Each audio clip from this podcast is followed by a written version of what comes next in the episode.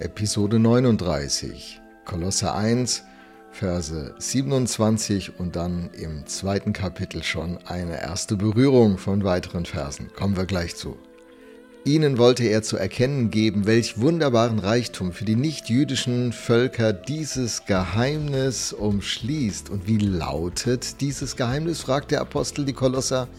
Christus in uns, die Hoffnung auf Herrlichkeit. Christus in uns. Er sagt nicht Christus in der Geschichte oder Christus in der Welt, sondern Christus in uns. Wir sind der offene Brief von Jesus Christus, den alle Leute lesen können sollen. So schreibt er es an die Korinther im 2. Korintherbrief 3, Vers 3. Die meisten Menschen, denen wir begegnen, werden wohl selten oder nie in eine Kirche gehen, wo sie die gute Nachricht authentisch hören.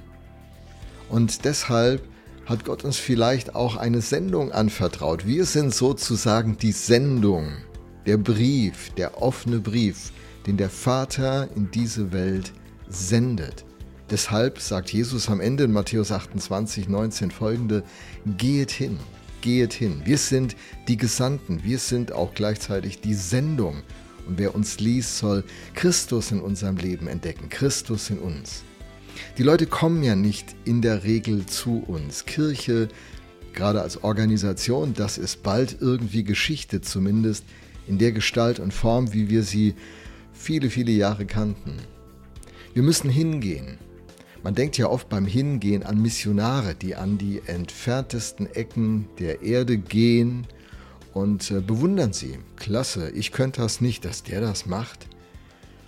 Äh, aber wir sind in unser Umfeld gesandt. Wir sind die Missionare, die Gesandten.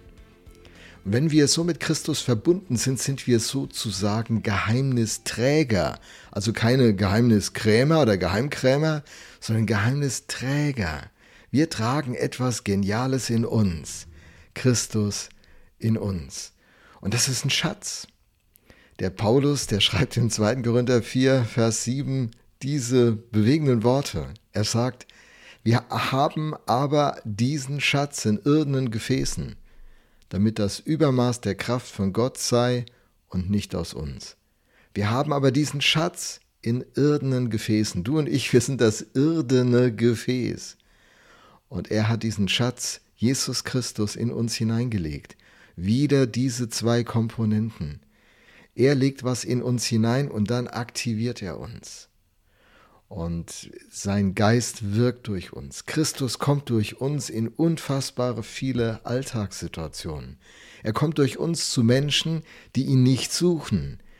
In der Begegnung und Berührung mit uns sollen sie in Begegnung und Berührung mit Christus kommen. Wenn wir im Krankenhaus sind, am Konferenztisch sitzen, im Restaurant, mit Verwandten, im Stadion, wenn die Gamer-Clique sich trifft und wir dabei sind, auf der Piste mit den anderen Snowboardern, als Handballer, Fußballer, Tennisspieler, im IT-Unternehmen, der Verwaltung oder wo immer dein Platz im Leben ist.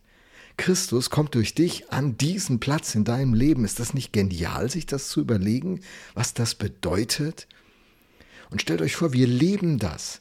Manchmal denken Christen, ja, lass uns auf die Straße gehen und das Evangelium bringen. Das kann man machen, natürlich. Da spricht gar nichts dagegen. Aber überlegt mal, wenn wir dieses Potenzial aktivieren können, dass in unserem Fall in der Viva Kirche Mannheim 300, 400 und mehr Leute, die kommen, wenn alle diesen Christus in sich entdecken würden und ihm Raum geben würden und dann sagen, Jesus, jetzt gehen wir in diese Woche. Es ist Dienstagmorgen. Was passiert? Es ist Freitagmorgen. Was hast du vor? Erkenne ihn auf all deinen Wegen. Hatten wir in der letzten Episode.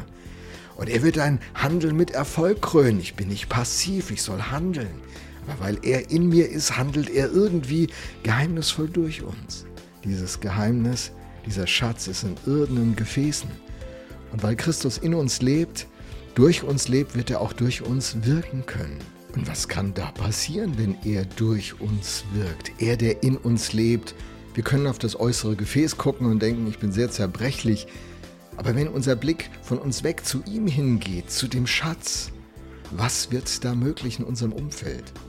Und so Nehmen wir mal einen ganz kurzen Ausblick schon ins zweite Kapitel des Kolosserbriefes. Ihr glaubt es nicht, wir werden tatsächlich im zweiten Kapitel ankommen und weitermachen. Und ich greife schon mal vor. Kolosser 2, Verse 2 und 3, da steht, dann werdet ihr eine tiefe und umfassende Erkenntnis erlangen, ein immer größeres Verständnis für das Geheimnis Gottes. Christus selbst ist dieses Geheimnis, haben wir schon gelernt.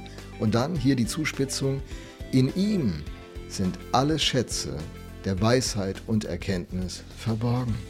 Wenn dieser Jesus durch uns wirkt, mitten in unser Leben hinein, dann werden die Schätze der Weisheit und der Erkenntnis zugänglich in dieser Welt. Und der Glanz seiner Herrlichkeit, die Doxa Gottes, die Herrlichkeit Gottes, wird leuchten an unseren Schreibtischen, Werkbänken, bei unseren Kunden. Wahnsinn, oder? Das ist unsere hohe Berufung und größte Freude im Leben. Ich hoffe, du entdeckst es ein Stück an diesem Tag.